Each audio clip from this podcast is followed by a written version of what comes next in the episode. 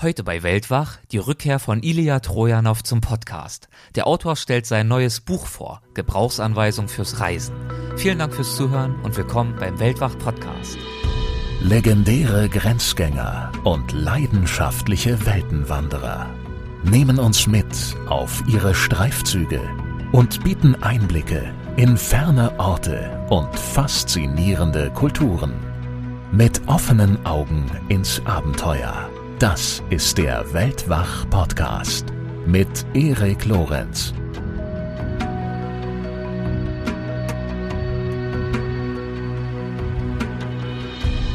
Ich glaube, dass wir zunehmend verlernen, überhaupt zu reisen. Ich würde gern eigentlich das, das Reisen retten. Ich glaube, dass Tourismus und vor allem Massentourismus genau das Gegenteil von Reisen ist es klingt vielleicht ein bisschen unbescheiden, aber mein, mein Anspruch oder mein Ehrgeiz war schon, innerhalb der deutschsprachigen Literatur die Reiseerzählung wirklich in die hohe Literatur hineinzutragen. Wir haben viele Fragen über Überfluss und Regulierung und Nachhaltigkeit, die wir klären müssen. Und diese Fragen werden auch an die Tür des Tourismus anklopfen. Die Wiederentdeckung des Reisens. Was suchen wir, wenn wir in andere Länder aufbrechen? Wie viel Neues wollen wir erfahren? Was macht heute den Zauber des Reisens aus? Mit diesen und vielen anderen Fragen beschäftigt sich Ilya Trojanow in seinem neuen Buch Gebrauchsanweisung fürs Reisen. Wenn der Titel einigen unter euch bekannt vorkommen sollte, könnte das daran liegen, dass es sich bei den Gebrauchsanweisungen um eine Reihe handelt, eine Reihe des Piper Verlags. Darin sind unter anderem auch die Gebrauchsanweisungen für das Leben und für die Welt von Andreas Altmann erschienen, über die wir in diesem Podcast auch schon gesprochen haben. Und von Ilya Trojanow selbst ist vor einiger Zeit die Gebrauchsanweisung für Indien erschienen. Ja, und nun also die Gebrauchsanweisung fürs Reisen von einem Autor, der wirklich prädestiniert dafür ist, diesen Band zu schreiben. Erst nach meinem Dafürhalten, das habe ich schon in Folge 17 gesagt, als er schon mal bei Weltwach zu Gast war, einer der großen Reisenden unter den Autoren unserer Zeit. Ausgehend von persönlichen Erlebnissen schreibt er im neuen Buch über Sinn und Ertrag des Vagabundierens, über Vorbereitung und geeignetes Marschgepäck und viele andere Themen und spannt den Bogen bis zum Massentourismus, vor allem aber zum Reisen als beglückende Kunst, die es neu zu entdecken gilt. Geboren wurde Ilya in Bulgarien. Mit sechs Jahren floh seine Familie mit ihm über Jugoslawien und Italien nach Deutschland. Später hat er dann zehn Jahre in Kenia und fünf Jahre in Bombay verbracht. Heute lebt er in Wien. Seine Romane, Reisereportagen und auch Streitschriften wurden in über 30 Sprachen übersetzt und sind von der Kritik gefeierte Bestseller und vielfach preisgekrönt. Ich freue mich sehr, dass wir die Gelegenheit haben, unser Gespräch aus Folge 17 fortzusetzen. Viel Spaß dabei. Los geht's.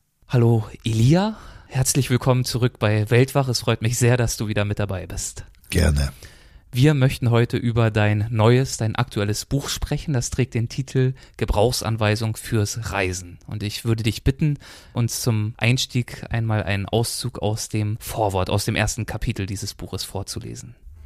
Ich weiß ja nicht, wie es Ihnen geht.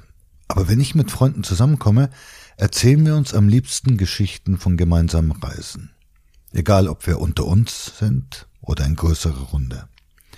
Es gibt Erlebnisse, die müssen immer wieder beschworen werden.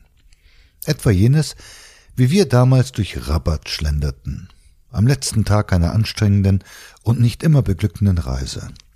Wie wir uns überlegten, ins Kino zu gehen, wie wir an einer Ampel einen sympathisch wirkenden Einheimischen ansprachen, wie dieser uns zuvorkommt zu einem Programmkino führte, das leider keine interessanten Filme zeigte, wie wir an seiner Seite weiterschlenderten und uns immer mehr ins Gespräch vertieften. Bis der Mann uns zu einer Bäckerei mitnahm, wo er nach dem Rechten schauen musste, denn an diesem Abend heiratete seine Schwester. Und ein kritischer Bruderblick auf die bestellten Köstlichkeiten war nötig. Wie er uns kleine Leckereien kredenzte, wie wir gemeinsam weiter durch die Stadt streiften und er uns spontan zur Hochzeit einlud. Und wie beglückt wir waren, nach einem Monat in Marokko zum ersten Mal privat eingeladen zu werden. Wie wir ihn zugleich fragten, was wir als Geschenk mitbringen sollten, wie er dieses Ansinnen von sich wies, wie aber darauf beharrten, bis er nachgab, scheinbar unwillig, und vorschlug, wir könnten doch eine der Champagnerflaschen übernehmen, die er noch besorgen müsse, und wie wir erfreut einwilligten, aber nur, wenn jeder von uns eine Flasche mitbringen dürfe, und wie er uns von den Schwierigkeiten berichtete, Alkohol zu kaufen, weswegen er geradezu konspirativ einen Franzosen in der Nähe aufsuchen müsse, und wenn wir wollten, könne einer von uns ja mitkommen. Worauf die zwei Freunde mir ihr ganzes Geld übergaben und ich diesem sympathischen Mann folgte, bis wir einige Minuten später einen Hofeingang erreichten und er mich bat, draußen auf ihn zu warten. Ich drückte ihm unser Geld in die Hand, er ging hinein. An dieser Stelle legen wir beim Erzählen eine Kunstpause ein, nehmen einen Schluck oder grinsen uns an, bevor ich weitererzähle, wie ich vor dem Eingang wartete, eine Viertelstunde, eine halbe Stunde, bis meine Sorgen überhand nahmen, wie ich hineinging und mich erkundigte, doch keiner der Anwohner wusste etwas von einem Franzosen, und wie mir, als ich in meiner wachsenden Verzweiflung nach einem Champagnerverkäufer fragte, misstrauische und teilweise aggressive Reaktionen entgegenschlugen. Wie ich mich aufmachte, die Freunde zu suchen, ich hatte beim Hinweg nicht auf den Weg geachtet und nun Schwierigkeiten, den Platz zu finden, wo sie auf mich warteten. Und wie ich schließlich verwirrt und eher zufällig meine Freunde fand und ihnen mitteilen musste, dass wir einem Meister unter Trickbetrügern aufgesessen waren. Vielen Dank. Und die Moral von der Geschichte, so es denn eine gibt? Warum hast du dich entschieden, mit dieser Episode ins Buch einzusteigen? Die Moral von der Geschichte ist, dass eigentlich das Scheitern, das Unangenehme, das Frustrierende, das Irritierende, das Salz des Reisens ist. Und dass aber viele Leute das eigentlich als Grund für Enttäuschung wahrnehmen oder wenn es eine organisierte Reise ist, das sogar als Minderungsgrund, dass sie dann wütende Briefe schreiben, das hat nicht funktioniert und jenes war nicht wie erwartet. Aber gerade die Überraschung ist ja das, was wirklich im Leben oft das Spannende, das Wertvolle, dasjenige ist, was uns ja wegführt von den eingefahrenen Sichtweisen, von den äh, zuvor wahrgenommenen und meist auf Klischees basierenden Vorstellungen von, von einem Land, einer Kultur, einem Ort.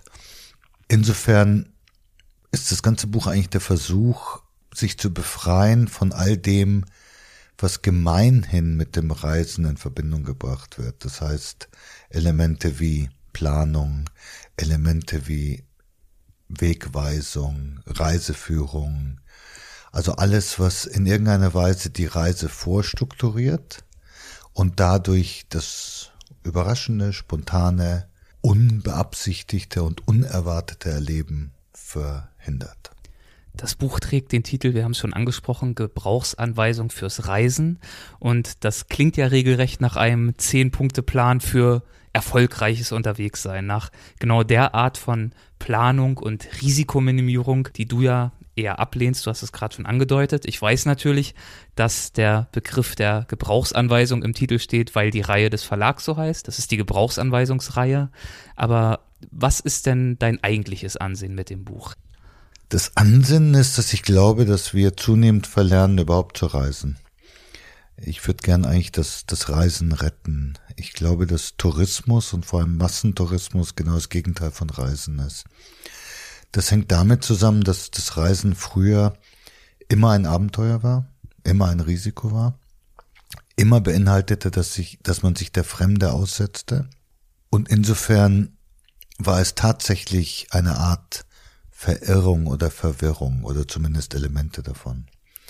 Der Massentourismus hat ja in seiner grundsätzlichen Funktion die Aufgabe, all das auszuschalten. Das heißt, effizient zu sein. Und Reisen ist eigentlich, ähm, wenn es geht, die Vermeidung von Effizienz. Der Massentourismus hat noch ein weiteres Problem, das natürlich, und deswegen ist ja der Titel Gebrauchsanweisung sehr augenzwinkernd, weil wir natürlich inzwischen eine gigantische Industrie haben von Reisehilfen. Also wir haben die natürlich die klassischen Reiseführer, dann gibt es natürlich diese ganzen Broschüren, Heftchen, dann gibt es ähm, Sprachlehrfibeln, zum Beispiel die berühmte Kauderwelsch-Reihe. Dann gibt es Informationen, die der Reiseveranstalter einem in die Hand drückt. Dann gibt es Informationen, die äh, neben der Rezeption ausliegen. Das heißt, es gibt unglaublich viel Information. Und natürlich auch die digitalen Plattformen.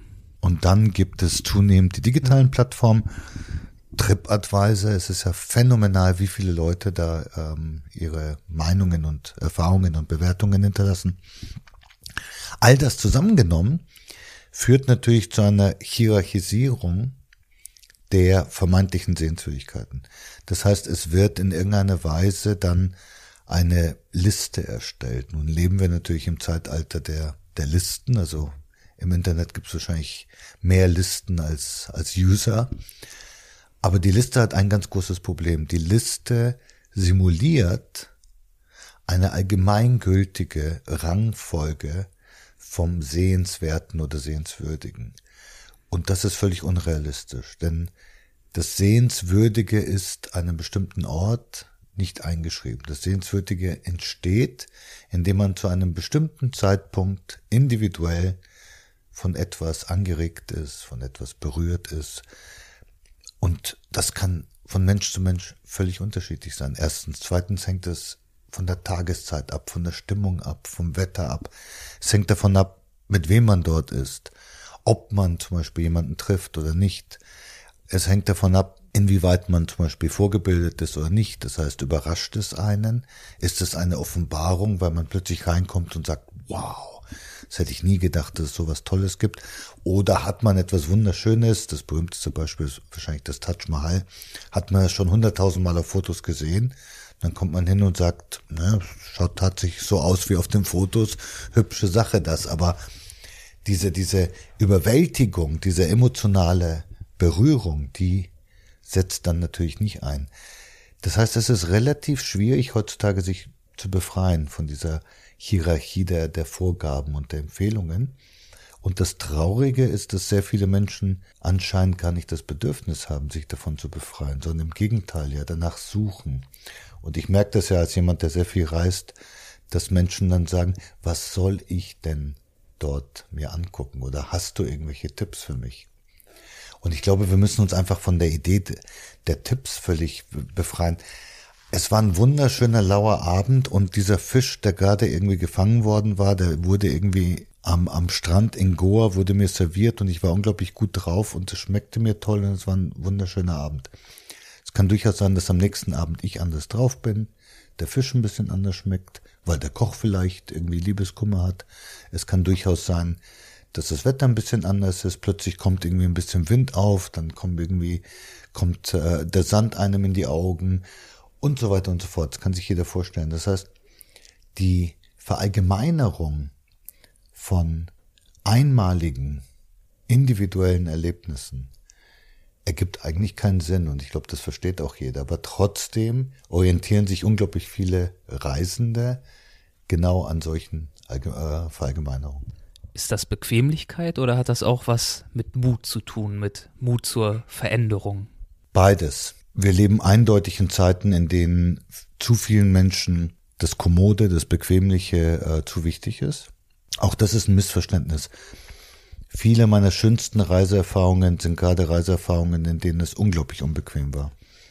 Ich werde nie vergessen, wie ich wirklich eine ganze Nacht in einem Zug in Sambia auf einem Bein stand, weil der Zug so voll war, weil es gerade der Tag war vor einem langen Wochenende und alle Arbeiter aus den Kupferminen im Norden Sambias in ihre Dörfer unterwegs waren. Man konnte in diesem Abteil wirklich sich überhaupt nicht bewegen. Es war kaum Luft da zum Atmen. Es war der Horror, fünf Stunden lang. Aber ich kann mich so intensiv an diese Nacht erinnern wie an kaum eine andere Nacht in meinem Leben. Insofern ist das wirklich ein Gewinn. Also Leben, was sich dann so verdichtet, so kristallisiert, dass es zu einer unvergesslichen Erfahrung wird, bei der man dann sehr, sehr genau, weil man zugespitzt lebendig war, sehr genau auch beobachtet. Also ich kann mich an die, an die Gerüche der Mitmenschen erinnern und, und ich weiß genau eine Frau, die mit ihrem Baby ähm, an die Wand gepresst war und wie sie versuchte, ihr, ihr Kind zu schützen. Das sind für mich unendlich wertvolle Erfahrungen, die aber ihre Geburt tatsächlich aus einer Situation der, der hochgradigen Unbequemlichkeit haben. Das ist das eine. Ganz kurze Zwischenfrage. Gelingt dir das in diesen Situationen dann schon zu reflektieren und diesen potenziellen mittelfristigen, langfristigen Wert als Erfahrungsschatz anzuerkennen? Also mit zunehmendem Alter natürlich schon klar, weil ähm, ich so viele schöne Erfahrungen dieser Art habe, dass ich weiß, dass ich das nicht jetzt verteufle, verdamme, äh, dass ich das nicht irgendwie ähm, als verlorene Zeit oder so betrachte. Aber trotzdem ist es natürlich in dem Moment, tut es weh oder es ist unbequem oder man schwitzt sich halb zu Tode oder sonst was. Also ich glaube, es ist sehr, sehr schwer, diese Form quasi der, der, der Loslösung von der irdischen Qual, wie wahrscheinlich ein Sadhu oder ein Heiliger oder so hätte. Also so, so weit bin ich nicht. Ähm. Aber ein Teil von mir weiß schon, das ist jetzt eine besondere Situation und weil sie besonders ist, ist sie wertvoll, weil sie mich aus dem Trott des Absehbaren, aus den Abläufen des Alltags völlig herausführt. Das andere gilt aber genauso. Die, wir leben auch in, in Zeiten unglaublicher Ängstlichkeit. Das hat damit zu tun, dass wir vor, vor allem in, in, in Deutschland, in Westeuropa, so sicher sind wie noch nie. Es gab in der Geschichte der Menschheit niemals eine Epoche, in der wir im Großen und Ganzen so abgesichert sind, wie wir es hier sind. Und deswegen wächst die Hysterie, dass irgendetwas schiefgehen könnte. Und das ist völlig absurd. Also massenhaft gehen die Leute ja dann zum Beispiel nicht in die Länder des Maghreb, weil es da mal einen Terroranschlag gab. Dabei ist die statistische Wahrscheinlichkeit, dass man Opfer eines Terroranschlags äh, wird, wirklich verschwindend gering. Gleichzeitig fahren die Leute bei uns auf der Autobahn ja wie die gesenkte Sau und es gibt, ich weiß nicht, immer noch Hunderte, um nicht zu sagen to äh, Tausende Tote im, im Straßenverkehr. Also das ist, das ist wirklich ähm, irrational und es verhindert das Reisen, weil das Reisen, das wirkliche Reisen immer etwas damit zu tun hat, dass man sich aussetzt, dass man ein gewisses Risiko eingeht, dass man sich aus der Zone des Abgesicherten entfernt. Das kann körperlich sein. Deswegen gibt's ja als anderes Extrem ja Leute, die dann absichtlich den Nervenkitzel suchen und dann völlig verrückte Sachen machen, einfach um sich dann lebendig zu fühlen. Was ist sich als extremes Beispiel, die Leute irgendwie von Hochhäusern runter, runterspringen oder so. Es gibt auch eine, interessanterweise so einen Mittelweg, also, dass man etwas macht, was sich unglaublich gewagt anfühlt, zum Beispiel Tandem-Fallschirmspringen. Von der persönlichen Wahrnehmung her ist es jetzt das Abenteuer schlechthin. Und es ist auch wirklich geil. Also ich habe das in, in, auf der Südinsel in Neuseeland gemacht. Das ist besonders aufregend, weil man über dem ähm, Fox Glacier, also über einem Gletscher, abspringt und dann sieht man den Gletscher, man sieht 20 Kilometer Regenwald dazwischen und man sieht das Meer und das ist einfach auch landschaftlich grandios. Das Interessante ist, dass die persönliche Wahrnehmung eine ganz andere ist als die objektive Einschätzung der Gefahr. Die objektive Einschätzung der Gefahr, ich habe dann nachher mit dem ähm, Flug und mit dem Fallschirmlehrer gesprochen, die sagen, also in der gesamten, gesamten Geschichte Neuseelands hat es noch nie einen Unfall gegeben. Die, die überprüfen ja diesen Fallschirm 50 Mal, bevor sie ihn irgendwie einpacken und es ist eigentlich fast hundertprozentig sicher. Und das ist sozusagen auch ein, eine interessante Komponente der, der, der Gegenwart, dass man Nervenkitzel sucht, die aber eigentlich nur simulierte Nervenkitzel sind. Gleichzeitig würde, würden all diese Leute natürlich nicht in einem See baden, sagen wir Turkaner See, wo es Krokodile gibt.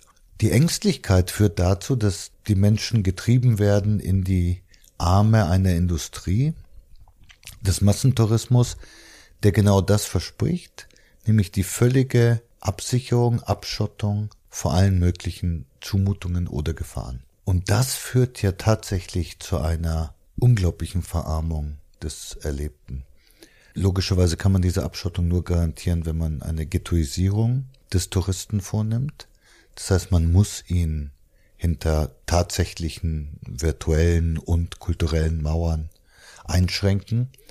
Man muss ihn warnen vor allen möglichen Sachen, weil wenn er jetzt ins Meer geht und dummerweise kommt jetzt halt irgendwie so ein irgendwas Giftiges daher und er wird gestochen und dann muss er ins Krankenhaus, dann gibt's irgendwie Ärger und dann gibt's vielleicht einen Prozess und Versicherung kann was weiß ich was.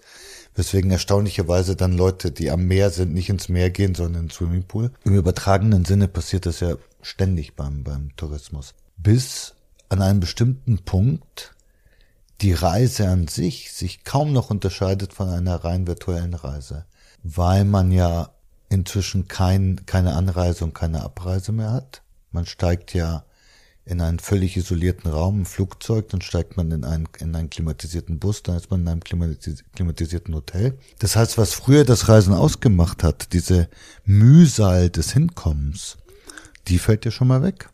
Und vor Ort ist man natürlich in, in inszenierten Räumen des Zumutbaren. Das heißt, die Fremde wird tatsächlich gefiltert und man kriegt kleine Häppchen. Also genauso viel man sieht es ja ganz klar am, kalten Buffet. Es sind dann lauter Sachen, die einem vertraut sind.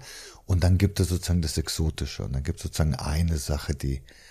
Ja, die Spur des Exotischen. So, so ein Hauch schwingt da noch mit.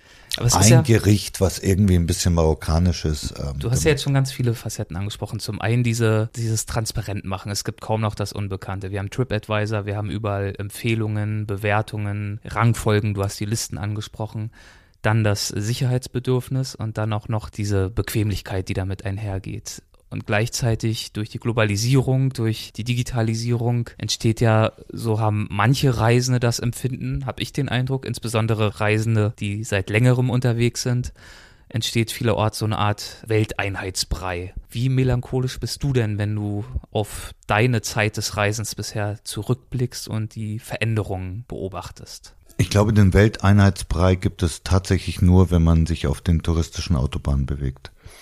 Ich war letztes Jahr in, in sehr vielen Ländern unterwegs für ein Buch ähm, namens Hilfe, Hilfe, wo es um was ganz anderes ging, nämlich um die Art und Weise, wie wir soziale Missstände tatsächlich überwinden können.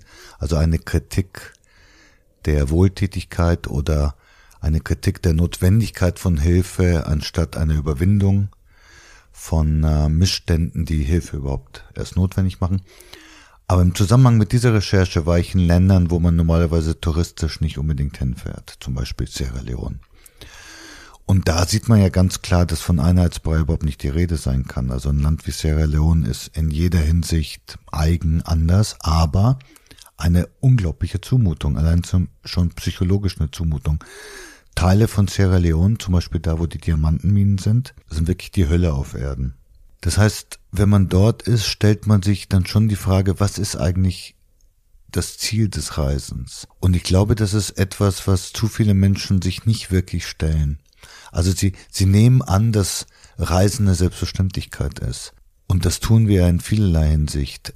Erst jetzt beginnen wir darüber zu diskutieren, ob Demokratie gefährdet ist. Aber lange Zeit hat man ja angenommen, Demokratie ist Demokratie und hat nicht darüber reflektiert, was sind eigentlich Gefährdungen der Demokratie. Inwieweit ist jeder Einzelne aufgefordert, durch seine Teilhabe, durch sein Engagement tatsächlich Demokratie lebendig zu machen und zu verteidigen. Ähnlich mit Natur. Die Leute reden von Natur dabei, also fahren in den Schwarzwald und sagen, ist die Natur hier schön. Das ist alles ein Nutzwald seit 150 Jahren, da ist null Natur.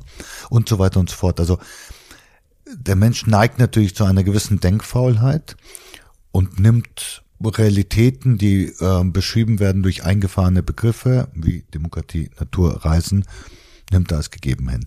Wenn man sich jetzt Gedanken macht, was eigentlich das das, der Zweck des Reisens, dann könnte man ja zum Beispiel in einem Land wie Sierra Leone auf den Gedanken kommen, die unfassbaren sozialen Unterschiede auf der Welt in ihren Folgen, in ihren Resultaten, in ihren Ausprägungen mal persönlich zu erleben, ist eine wirkliche Bereicherung, weil man Einsicht bekommt in Folgen der Globalisierung, in Gewinne und Verlierer, Verlierer der Globalisierung, in inwiefern, inwiefern profitieren wir, also Diamanten ist ein wunderbares Beispiel.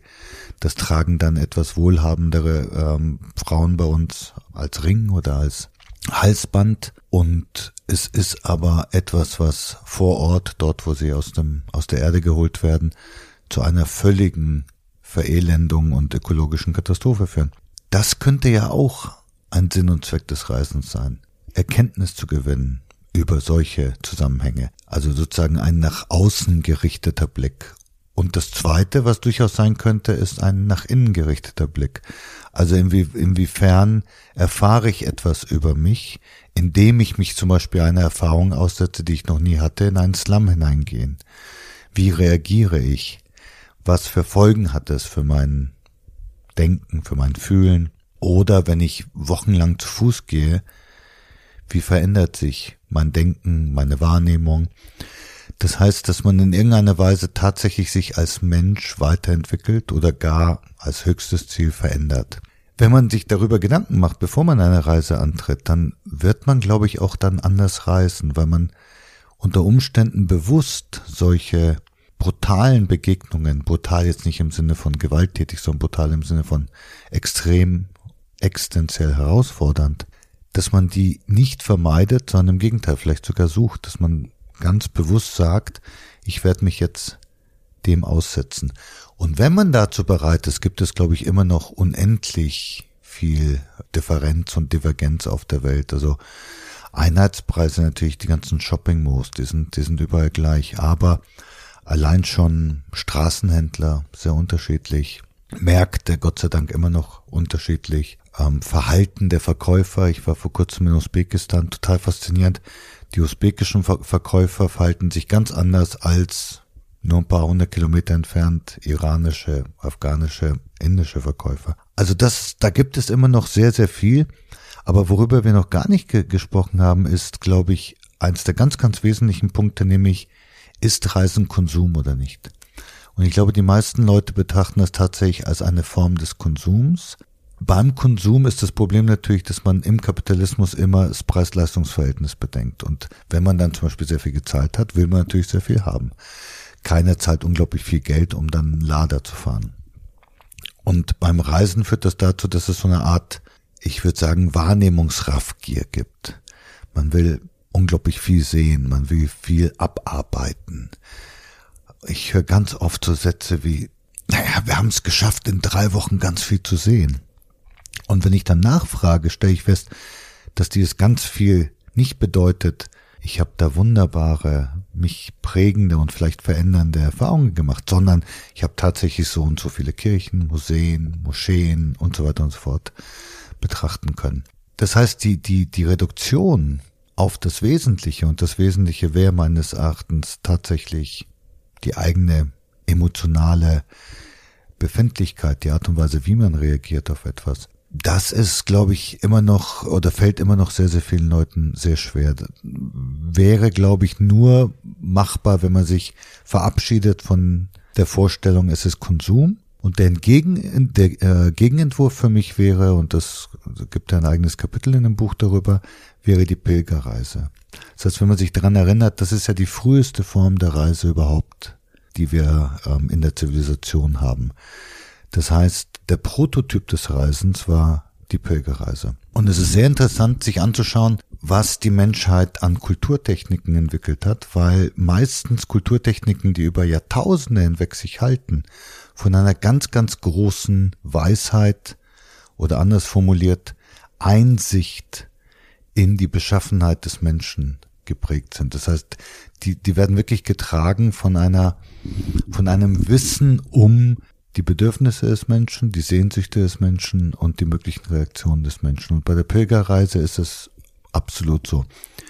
Die Pilgerreise war lange, lange, lange Zeit die einzige Möglichkeit des Menschen aus dem Alltag herauszutreten. Und weil es konnotiert war als spirituelle Suche, war natürlich der Konsum tatsächlich überhaupt, also nicht überhaupt nicht, also man nimmt zum Beispiel aus, aus der Hajj nach äh, Mekka, nimmt man ein bisschen heiliges Wasser mit, ähm, aus dem Samsambrunnen.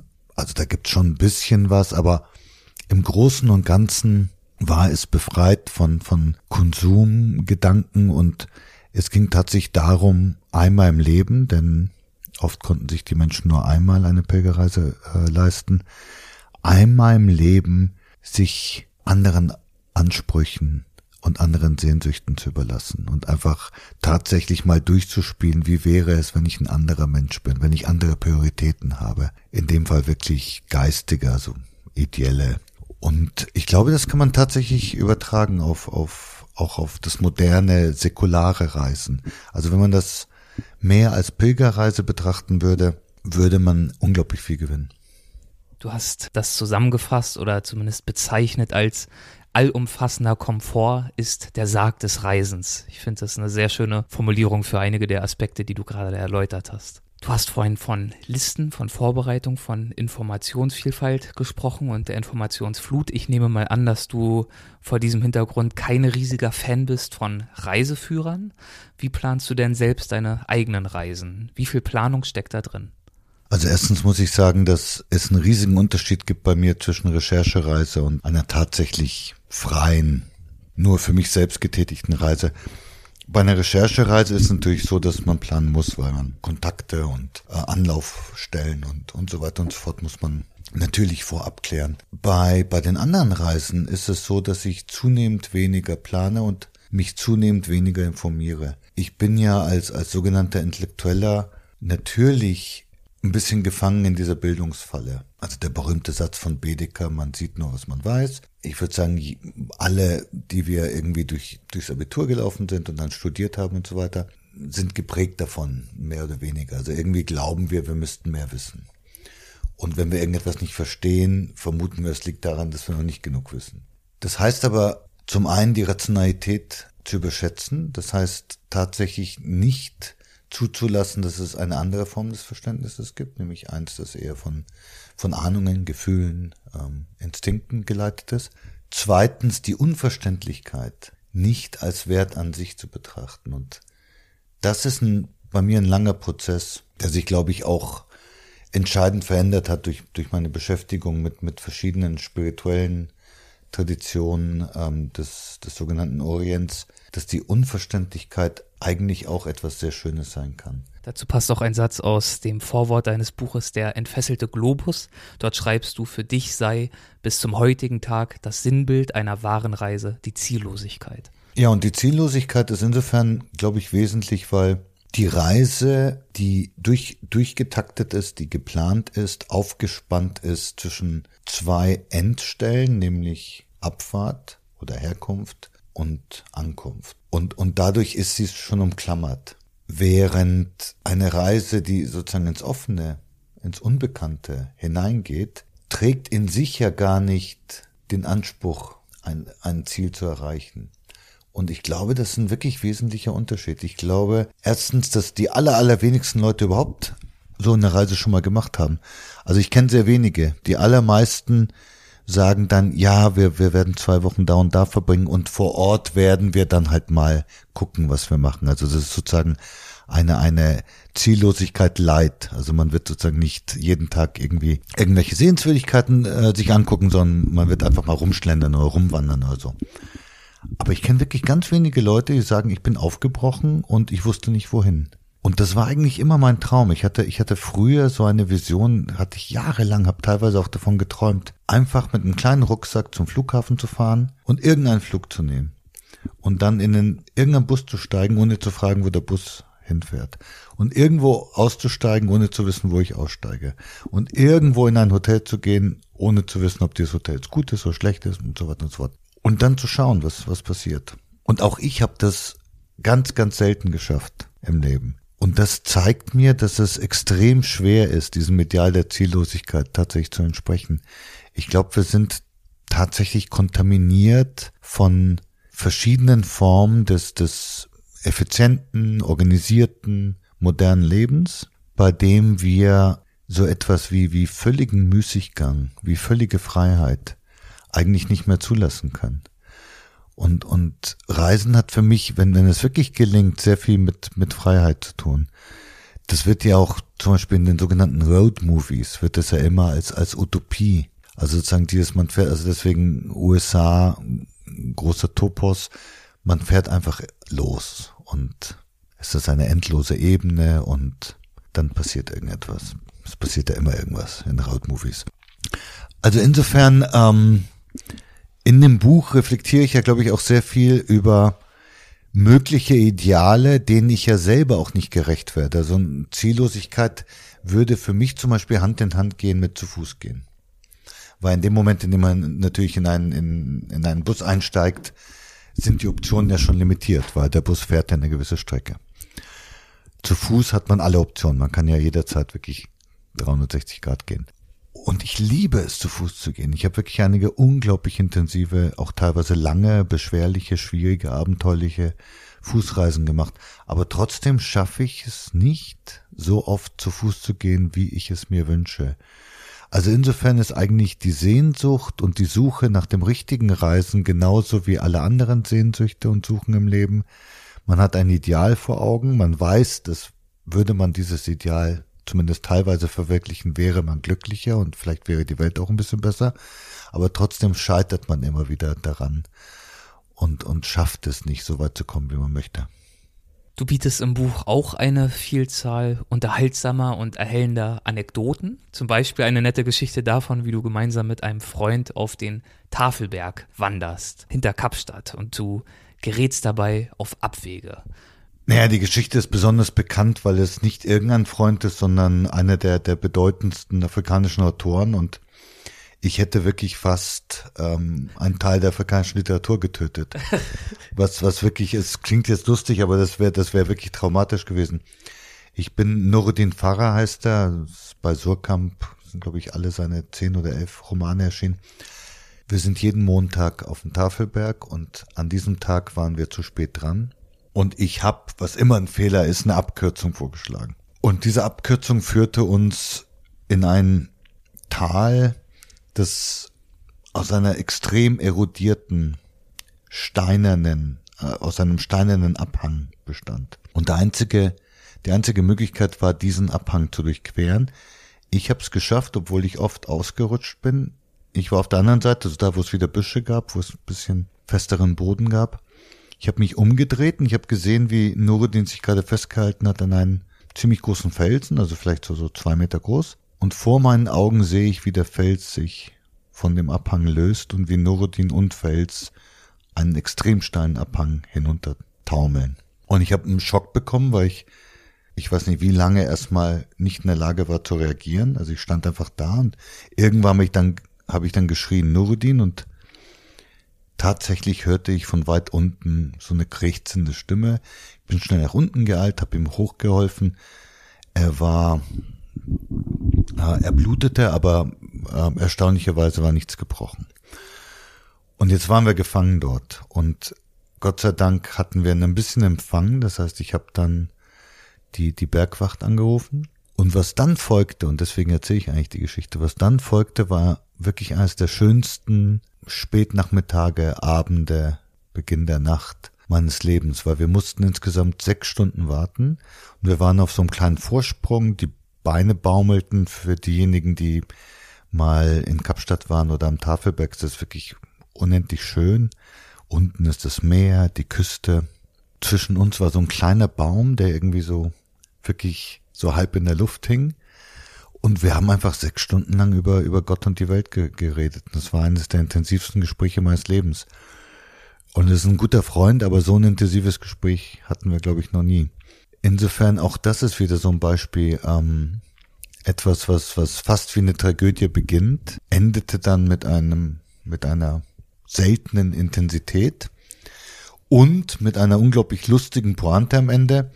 Wir haben uns irgendwann mal auch gefragt, was uns jetzt das ganze Vergnügen kosten wird, weil wir haben uns gedacht, so ein Team von Bergwachtleuten äh, und wir hatten irgendwo gelesen, dass sie auch manchmal einen Helikopter benutzen und und da hatten wir richtig Sorge, dass dann eine, eine gepfefferte Rechnung uns serviert wird. Und die kamen dann, haben sich abgeseilt, also wirklich professionell, haben uns eingebunden, haben uns hoch ähm, gehieft.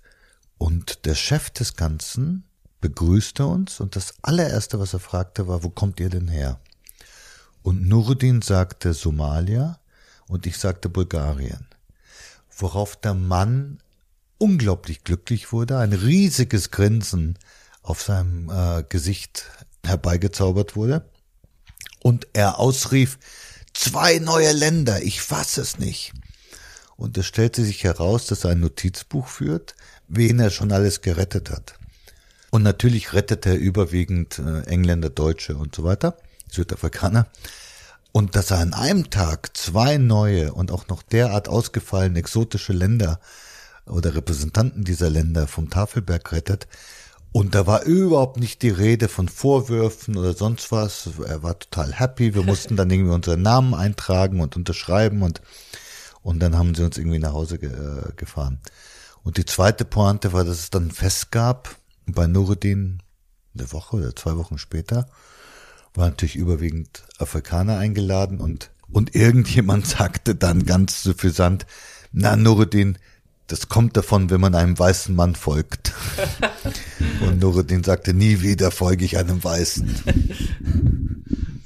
Aufnahmen, Beweisaufnahmen gibt es von alledem nicht, denn wie du im Buch auch schreibst, du hast seit 1994 keine Fotos mehr auf deinen Reisen gemacht. Warum das? Naja, ich habe relativ früh in meinem Leben, also das allererste Buch, was ich ja überhaupt veröffentlicht habe, war ja zusammen mit einem Fotografen, dem inzwischen nicht ganz unbekannten Michael Martin, in Afrika, ein Buch, was ja extrem erfolgreich war. Und wir waren beide völlige Greenhorns, völlig unbekannt damals. Das heißt, er hat die Fotos gemacht wahrscheinlich Genau. und du warst für die Texte zuständig, Genau, vermute ich mal. Genau. Und das zweite Buch, was ich gemacht habe, war bei dem damals wirklich wunderbaren Friedeking und Thaler Verlag, der sehr viele wirklich außergewöhnliche ähm, Reise, ähm, und, und Reisebücher gemacht hat. Das war eine Reise zu den ältesten Simbabwes. Da bin ich mit einem simbabwischen Autor, Chenjerai Hove, drei Monate lang durch die Dörfer gezogen. Und wir haben uns mit den Allerältesten unterhalten, um zu hören, wie viel von der mündlichen Tradition Afrikas noch am Leben ist. Also Menschen, die sich sogar noch erinnern konnten, als die allerersten Weißen ins Dorf kamen. Und ähm, Hüter der Sonne hieß das Buch. Und weil wir zu zweit waren, musste irgendjemand die Fotos machen, habe ich gemacht. Und das ist auch ganz gut gelungen. Das heißt, auf einmal hatte ich irgendwie auch einen Fotoband veröffentlicht. Und ich war da irgendwie ganz stolz auf mich und es war ein schöner Erfolg. Ein, finde ich, immer noch ein sehr schönes Buch und auch ein ungewöhnliches Buch. Und dann habe ich äh, bei der nächsten Reise, die führte mich entlang des gesamten Niger, also von der Quelle bis zur Mündung, habe ich versucht, das nochmal so zu machen. Das war eine extrem intensive, außergewöhnliche Reise, sehr beglückend auch. Aber ich kam nach Hause, ich habe meine Notizen gelesen, die waren extrem mittelmäßig. Ich habe meine Bilder mir angeguckt, die waren extrem mittelmäßig. Und auf einmal wurde mir klar, wenn du wirklich auf hohem, um nicht zu sagen höchstem Niveau wahrnehmen willst, kannst du nicht die ganz spezifische poetische Wahrnehmung der Welt, die du für einen Text brauchst, diese, diese Vielfalt an, an Eindrücken, die du einsammeln musst, das genaue Ohr zum Beispiel für, für die verschiedenen Sprechweisen der Menschen, die du abbilden willst dann, die sollen ja nicht im Buch alle gleich reden, die, die vielen Sinne, die dann herausgefordert sind, weil du wirst es ja dann veranschaulichen, Gerüche, Farben und so weiter und so fort. Um all das tatsächlich wahrzunehmen, aufzunehmen, niederzuschreiben, hast du einfach oder habe ich keine Kapazitäten, keine Zeit, keine Möglichkeit, auch noch zu fotografieren. Und dann habe ich gesagt, entweder das eine oder das andere. Und habe von da an einfach überhaupt nicht mehr fotografiert, weil nämlich das Fotografieren tatsächlich extrem ablenkt. Und ich habe das immer wieder jetzt gemerkt bei, bei Reisen, Leute, die viel fotografieren, wenn ich dann, wenn wir dann nachher darüber reden, ich stelle fest, die haben viel, viel weniger gesehen. Die müssen dann, um rauszufinden, was sie hätten sehen können, müssen sich ihre Fotos angucken. Nur, dass die Fotos natürlich, das weiß ja jeder, ein, ein Realität einrahmen, ergo natürlich auch schon wieder eine, eine Auswahl des Möglichen vornehmen und, und ähm, eingeschränkter sind als, als das, was ein Mensch mit all seinen Sinnen, mit seinem wachen Geist äh, mitkriegen kann. Dementsprechend würde es für dich auch nicht in Frage kommen, solch einen Reisebericht zu verfassen, rein aus der Erinnerung heraus, wie es ja manche Kollegen auch tun. Das wäre als Ergebnis viel zu oberflächlich. Spätestens seitdem ich mich intensiv mit Richard Burton beschäftigt habe äh, für den Roman Der Weltensammler, habe ich mir angewöhnt, so wie er, äh, jeden Tag, jeden Abend ähm, alles zu notieren, weil ähm, das Gedächtnis ist natürlich unzuverlässig zum einen. Zum anderen, Du sagst ja auch, es motiviert nicht so sehr, die Augen offen zu halten wie ein Reisetagebuch unterwegs. genau, zum anderen ist das Schreiben am Abend nochmal eine Vergegenwärtigung des ganzen Tages. Das heißt, man muss nochmal alles Revue passieren lassen, man reflektiert mehr darüber, ähm, man stellt sich vielleicht auch unangenehme Fragen, Also es ist sozusagen eine, eine weitere Reflexionsebene, die eingebaut wird. Und ich glaube, dass das wiederum die Wahrnehmung am nächsten Tag schärft, weil man oder weil ich oft merke beim Schreiben, ich kann irgendetwas nicht beschreiben, also habe ich nicht genau genug beobachtet. Also muss ich am nächsten Tag darauf mal äh, genauer äh, meine Aufmerksamkeit legen. Du hast schon etliche Reiseberichte verfasst, wir haben es schon angesprochen. Du schreibst aber auch große, kraftvolle Romane, auch historische Romane, wie zum Beispiel eben Der Weltensammler oder auch Macht und Widerstand. Und du ringst literarisch mit einigen der großen Fragen der Gegenwart, Flucht- und Migrationsbewegung zum Beispiel. Man könnte ja sagen, und muss damit nicht zwangsläufig richtig liegen, dass Reiseliteratur zu schreiben im Vergleich dazu, also zu den Romanen, den politischen Stücken und so weiter und so fort, einigermaßen profan wirkt. Was ist deine eigene Motivation, Reiseliteratur zu schreiben? Schreibst du sie, um dich von deinen anderen Projekten ein wenig zu erholen und mal was Einfaches zu schreiben, oder ist das eine komplette Fehlvorstellung?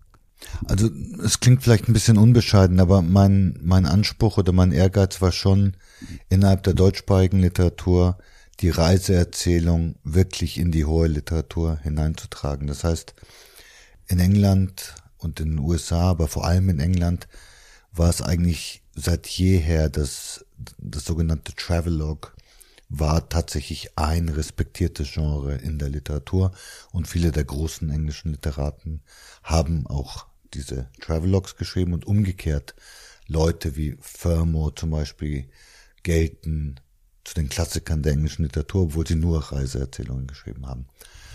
In der deutschen Literatur ist das nicht so. Ähm, das ist irgendwo bei Bedeker und Merian und, und im besten Fall Geo oder so, ist das irgendwo hängen geblieben. Das heißt. Das sind ja vor allem Reiseführer, die, die du jetzt zuerst erwähnt hast, Bedeker zumindest. Oder gab es nee. auch mal ein Magazin? Magazin? Ähm, ja, Merian ist ein, ist ein also Magazin. Also, du meinst jetzt so Reportageberichte. Ja, also, also Bedeker war so, das sind, das war jetzt ein bisschen zu sehr im Galopp, äh, du hast völlig recht, also Bedeker war sozusagen die, die Einbindung der, des Reisens ins Bildungsbürgertum. Das heißt, man reist einfach nicht so, sondern man hat diesen ganz, also die frühen Bedekers, die waren ja unglaublich voll. Das ist ja fast ein Studiengang. Also da wird, da wird ja wirklich jeder Tempel dann über 60 Seiten detailliert, äh, detailliert analysiert. Das heißt, das ist sozusagen Reiseliteratur als Wissenshuberei oder als Wissensvermittlung, um das neutral zu sagen. Merian war dann, und Merian hat ja inzwischen auch eine große Geschichte, das gibt es ja seit dem Ende des Zweiten Weltkrieges. Merian war dann genau dieser bildungsbürgerliche Anspruch gekoppelt mit der Reportage. Das heißt, man versuchte da das eher zu erzählen hat aber trotzdem ein bisschen etwas, etwas Steifes, etwas ähm, Didaktisches, etwas, also hat schon ein bisschen was von, von, man führt den Leser an der Hand durch die Vielfalt und durch, durch die, ja, durch die, durch die, durch, durch die Tiefen, zivilisatorischen Tiefen äh, der Fremde. Und, und Geo war dann sozusagen nochmal die Erweiterung im, in dem Bereich Abenteuer und, und äh, Ferne und, und Ausgefallenes und und Schräges, Verrücktes und so weiter. Wahrscheinlich so auch ausgefallener im Storytelling, im und, Stil. Ja, aber, aber nee, gerade nicht. Also okay. das Problem ist bei all diesen, dass sie eigentlich. Du redest ja jetzt von der frühen Geo, nicht von der heutigen. Ja, genau, genau, genau ja. Mhm. Nee, die heutige ist ja so eine Art Lifestyle-Magazin. Das hat ja mit dem frühen Geo wirklich kaum noch was zu tun. Aber mein Einwand war immer, dass sie von der Ästhetik her extrem konventionell sind. Und es waren nicht wirklich literarische Texte. Und deswegen, das ist ja nicht zufällig, ich habe nur zweimal was für Geo gemacht, also einmal Kumpmella und einmal Timbuktu. Und beide Male war dann die Reaktion von Geo, eigentlich ist es zu literarisch für unser Blatt. Also sie haben das sehr, sehr geschätzt und aber die haben dann schon zu verstehen gegeben, dass es sozusagen von der ästhetischen Komplexität und, und von dem Anspruch her eigentlich nicht das, was, was sie suchen.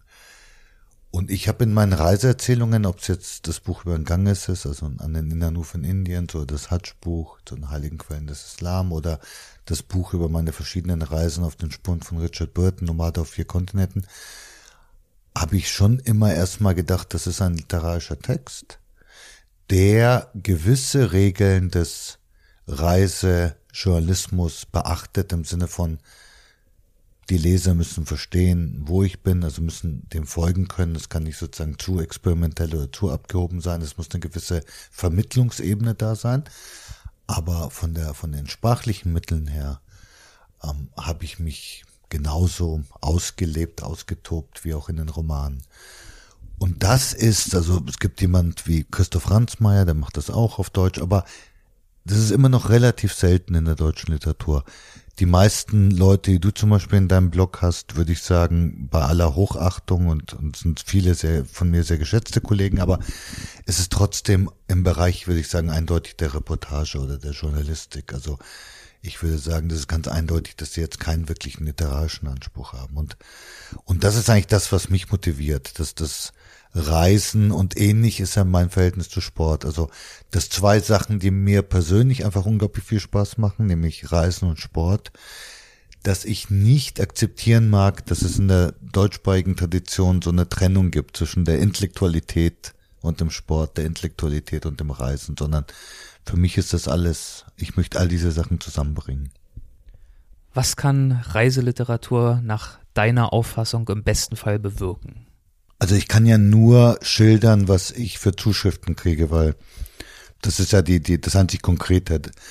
Da ist es schon so, dass ähm, ich immer wieder auch, auch nach Lesungen von, von Menschen höre, ähm, dass sie zum Beispiel Indien ganz anders verstanden, ganz anders wahrgenommen haben, weil ich ja mehrere Bücher über Indien äh, publiziert habe, dass es ihnen, also es kommen so Sätze wie hat ihnen die Augen geöffnet oder ähm, hat aufgeräumt mit Klischees und Vorurteilen. Sie haben dann irgendwie Indien anders gesehen. Das war überraschender Blick. Also es kommen solche, solche Beurteilungen. Also es kann den Blick, glaube ich, ein wenig äh, verändern, ein wenig schärfen. Das ist das eine. Und das andere ist, dass es, glaube ich, ein Ersatz für eine Reise sein kann. Ich ja, glaube, Armchair Traveler. Genau, das wunderschöne englische Wort Armchair Traveler. Es ist ehrlich gesagt so, dass extrem wenige Leute jetzt im Leben es wirklich schaffen werden, zu Fuß durch Tansania zu gehen. Und insofern, ähm, genauso wie ich ja viele Sachen nicht, nicht schaffen werde und ich das sehr genieße, mich zu Hause hinzusetzen und durch die Lektüre zu imaginieren. Oder man ist ja, wenn es gut geschrieben ist, ist man ja dabei. Man, es ist ein bisschen so, als würde man im Rucksack hocken und dann über die Schulter des, des Reisenden lugen. Also das ist, glaube ich, auch eine, eine, eine wichtige Komponente. Und das dritte ist natürlich schon, das ist ja, hat sich inzwischen herumgesprochen, dass ich ja immer auch einen politischen Anspruch habe. Der politische Anspruch ist ganz platt gesagt, dass man das Gemeinsame mehr erkennt als die Differenzen. Ich glaube, dass Ressentiment, Vorurteile, Rassismus, all diese negativen Phänomene darauf beruhen, dass man die Differenz vergrößert und das Gemeinsame ausklammert. Das heißt, Sachen, die ich eher als zufällig erachte, also Momentaufnahmen kultureller Differenz, die übrigens, wenn man das historisch betrachtet, vor 100 Jahren anders waren, in 100 Jahren wiederum anders sein werden. Vor 100 Jahren hätte wohl, oder für 120 Jahren, kaum irgendeiner im wilhelminischen Deutschland gedacht, dass ähm, in wenigen Generationen irgendwie jeder fünfte Deutsche Yoga machen würde. Ähm, also es gibt ja wirklich erstaunliche Transformationen, auch was kulturelle Differenz oder Annäherung betrifft. Diese Differenz wird ganz oft äh, absolut gesetzt und die, die Dynamik dieses Verhältnisses von, von Annäherung und, und Entfernung, die immer wieder zu thematisieren, ist, ist mir ein großes Anliegen, weil ich tatsächlich glaube, dass das auch ein, ein, dann ein, ein Projekt des Verständnisses und durch Verständnis auch der, der Friedfertigkeit ist. Eigentlich schließe ich die meisten Folgen mit den Halbsätzen ab. Das heißt, ich gebe einen Halbsatz vor und mein Gegenüber vollendet sie. Ich glaube, das haben wir beim letzten Mal auch so gemacht.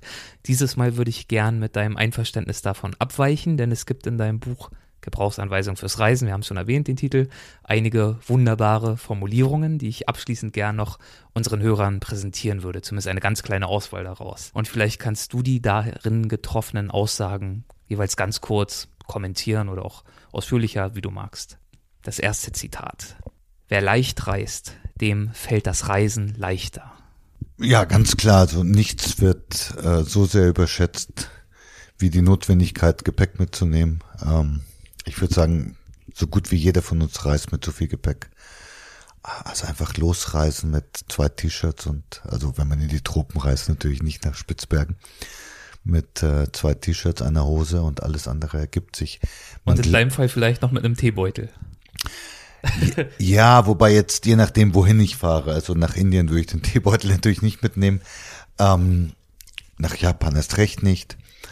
Aber puncto Japan, da muss ich, ich weiß gar nicht, ob ich das im Buch drin habe, aber da muss ich eine wirklich wunderschöne Geschichte erzählen, die, die glaube ich genau das, was ich beim Reisen suche, eigentlich verkörpert, nämlich mein Versuch, wunderbaren Sencha-Tee, ich liebe die, die japanischen Grüntees, also Gyoko und Sencha, zu kaufen, endete dann damit, dass der Verkäufer mich fragte, ob ich denn wüsste, wie man ihn richtig zubereitet. Ich sagte etwas von, ja, ja, so im Großen und Ganzen weiß ich das und wollte zahlen und er sagte nein.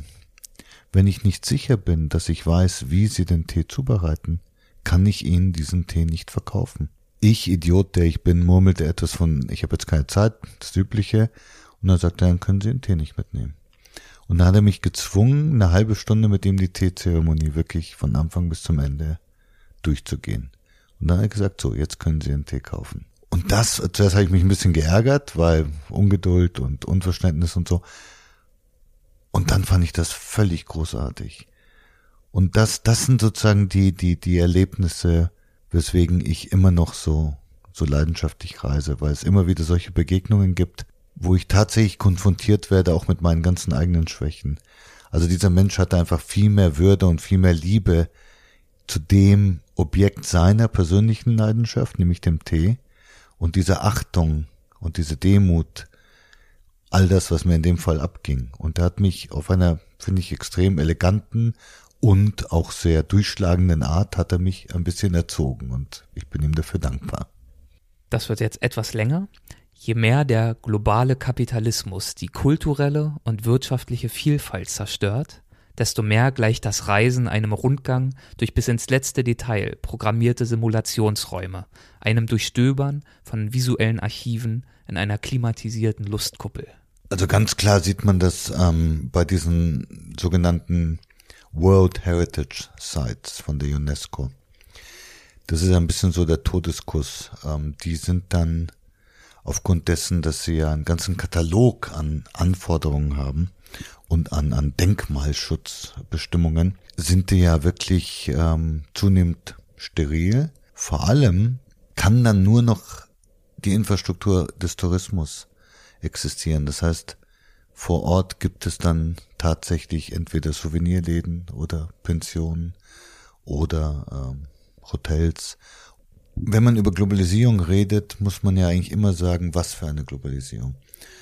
Das Wort ist eigentlich unbrauchbar, weil es immer erstmal konkretisiert und definiert werden müsste. Es gibt eine Globalisierung von oben oder eine Globalisierung durch den Norden, die natürlich zunehmend sich aufweicht, weil es natürlich Staaten gibt aus dem früheren globalen Süden, die natürlich jetzt allmählich und erfolgreich in Konkurrenz treten.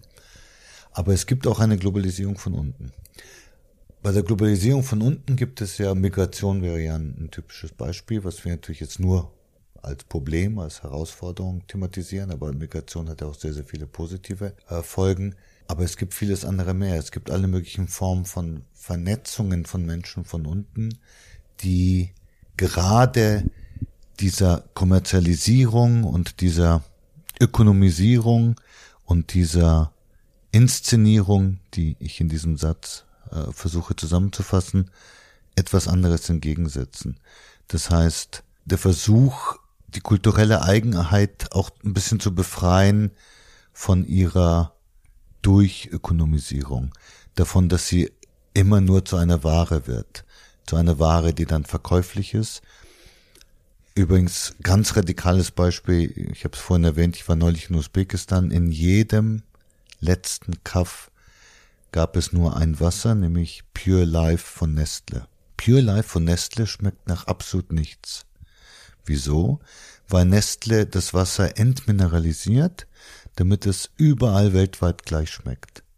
Und das ist ein grandioses Beispiel für eine bestimmte sehr negative Folge dieser Globalisierung von oben, dass man die Nährstoffe und die Geschmacksnoten dem Wasser entzieht, damit es zu einem Produkt wird, was völlig uniform ist, um es dadurch ohne irgendwelche Probleme äh, weltweit vermarkten zu können.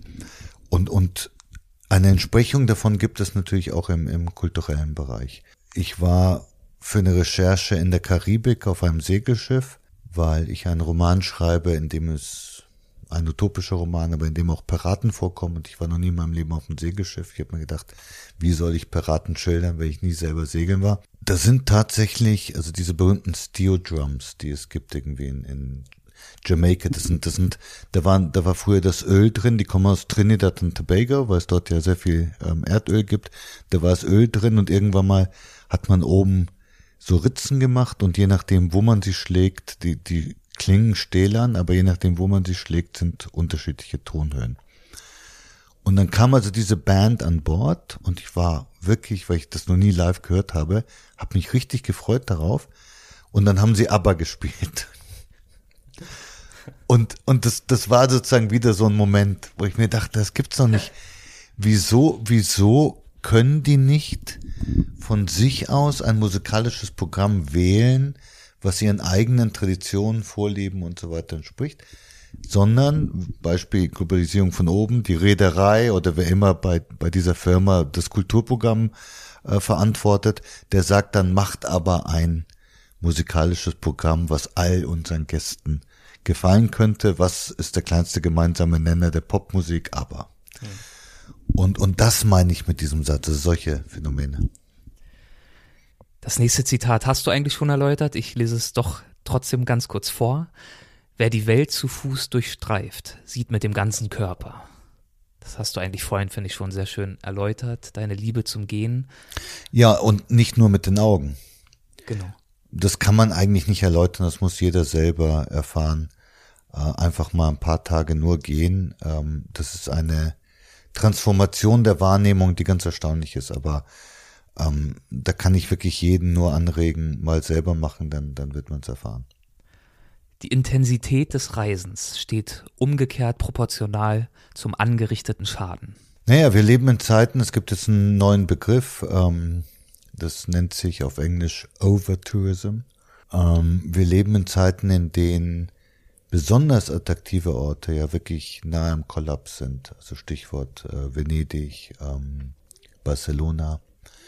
In Barcelona gab es jetzt wohl ein sehr beliebtes Graffiti, was ich ganz toll finde.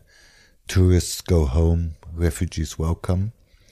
In, in Florenz habe ich gesehen äh, ein Graffiti, ähm, Tourism ist gleich Terrorism. Ähm, neulich war ich in Salzburg und hat mir erzählt, dass, dass die Innenstadt tatsächlich inzwischen teilweise überhaupt nicht mehr begehbar ist, weil solche Mengen von zunehmend auch chinesischen Touristen, die in Busladungen halt durchgescheucht werden, einfach die Stadt völlig dicht machen. Ähm, in irgendeiner deutschen Zeitung, ich habe vergessen, wo war neulich ein Artikel über diesen Big Bend, wo irgendwie, ähm, also Grand Canyon, wo er ja so eine, so eine glaube ich, 180 Grad äh, Wende macht, waren noch vor ein paar Jahren irgendwie 100.000, jetzt sind es, ich weiß nicht wie viele Millionen. Es ist eine ökologische Katastrophe, eine infrastrukturelle Katastrophe. Und die Schätzungen gehen ja dahin, dass man, dass wir im Jahre 2030 1,8 Milliarden Touristen haben werden. Das heißt, wir müssen uns wirklich ernsthaft Gedanken machen, ob eigentlich das Maß an, an Mobilität, was wir gleichsetzen mit einem gewissen Level an Wohlstand und mit ein, einer gewissen Freiheit, die damit einhergeht, ob wir uns das überhaupt leisten können ob es ganz platt gesagt ein Recht auf Reisen gibt. Denn wenn dieses Reisen dazu führt, dass Menschen wirklich terrorisiert werden und ich habe jetzt ein paar Artikel gelesen über Barcelona. Es muss wohl so sein, dass die Einheimischen wirklich vertrieben werden, weil so viel Airbnb, Pensionen und so weiter ähm, Wohnraum besetzen, Einheimische vertreiben, die nur noch am Stadtrand leben können. Das sind dann wirklich katastrophale soziale Folgen. Und natürlich, was, was ich ja oft auf der Welt erlebt habe, dass wertvolle Ressourcen benutzt werden. Ich habe in Afrika, in Indien erlebt es, in Orten, in denen es Wassermangel gibt, in den Hotels, äh, das Wasser fließt und fließt und fließt. Also insofern, ähm, wir haben viele Fragen über Überfluss und Regulierung und Nachhaltigkeit, die wir klären müssen. Und diese Fragen werden auch an die Tür des Tourismus anklopfen. Eine ganz besondere Rolle spielen da, glaube ich, auch äh, Kreuzfahrtreisen in diesem Zusammenhang, nämlich neben den sozialen Problemen auch die ökologischen Probleme. Also Kreuzfahrtreisen ist ja der Teil des Tourismus, der im Moment die, die größten Zuwachsraten hat. Es ist eine ökologische Katastrophe, weil die weiterhin Schweröl benutzen. Bei der Kreuzfahrtreise kann man das sehr, sehr schön auf den Punkt bringen. Der Vergleich des Schadens mit dem Gewinn ist so desaströs, denn der Schaden ist immens. Der Gewinn ist, dass einige hundert oder bei den ganz großen Schiffen einige tausend Leute bisschen eine gute Zeit haben. Aber es ist kein kultureller Gewinn.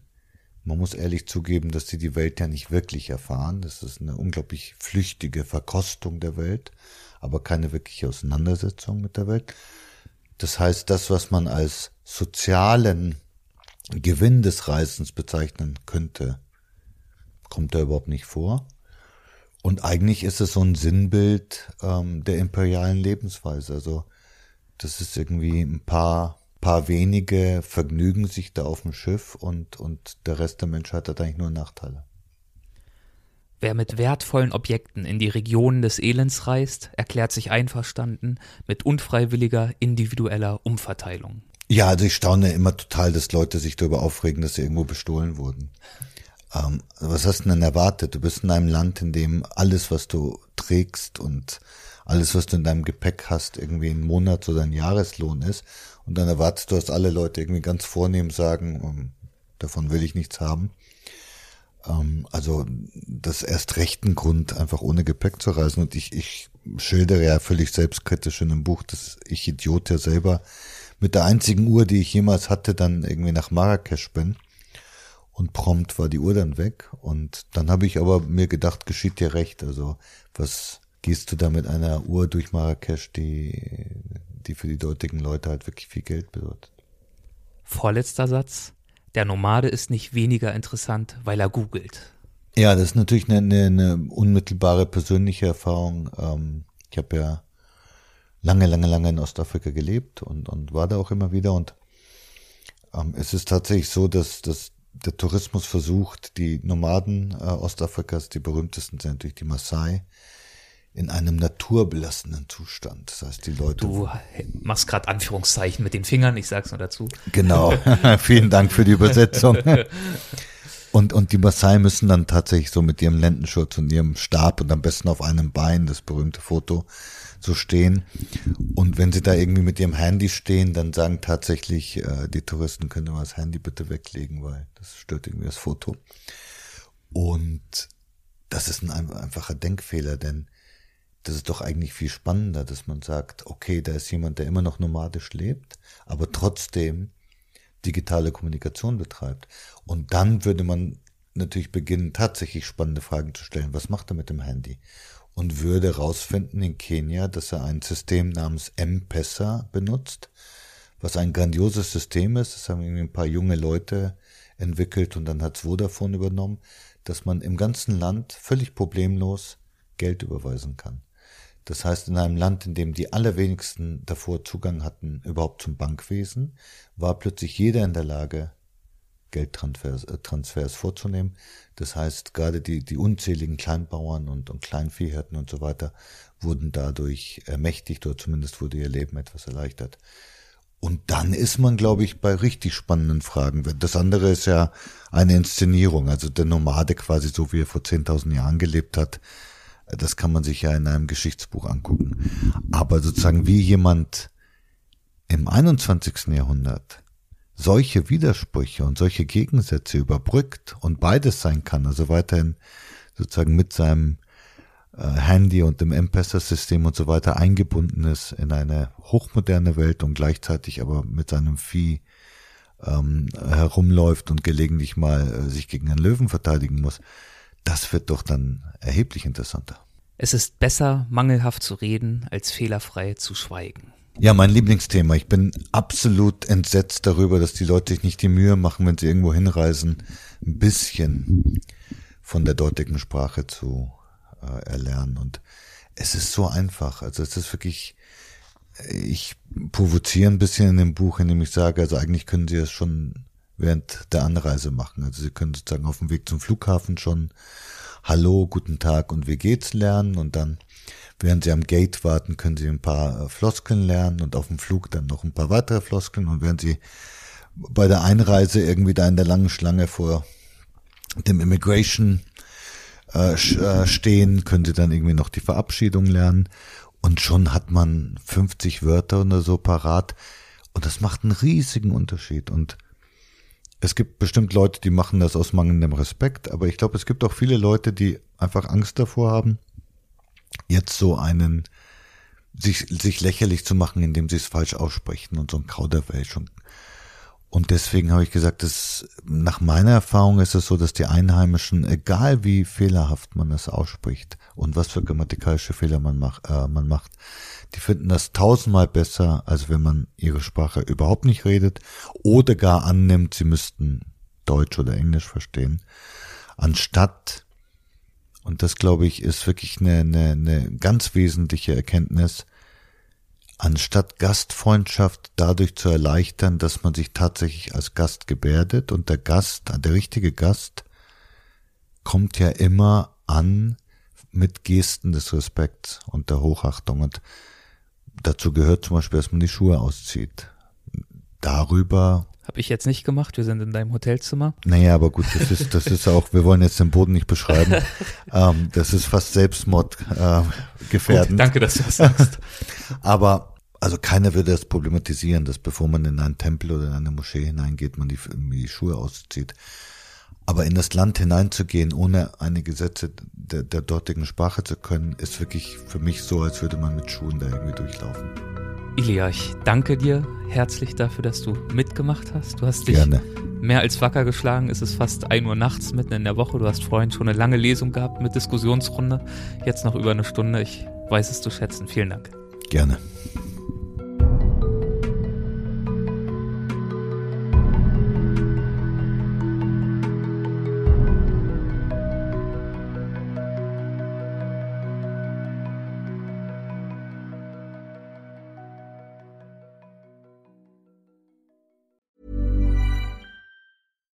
Hey, it's Paige DeSorbo from Giggly Squad. High quality fashion without the price tag. Say hello to Quince.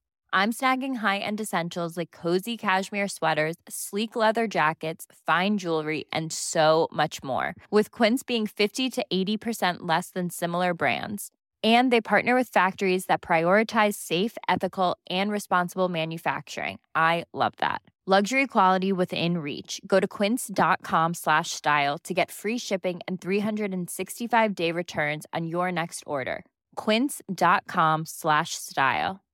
Hi, I'm Daniel, founder of Pretty Litter. Cats and cat owners deserve better than any old fashioned litter. That's why I teamed up with scientists and veterinarians to create Pretty Litter. Its innovative crystal formula has superior odor control and weighs up to 80% less than clay litter.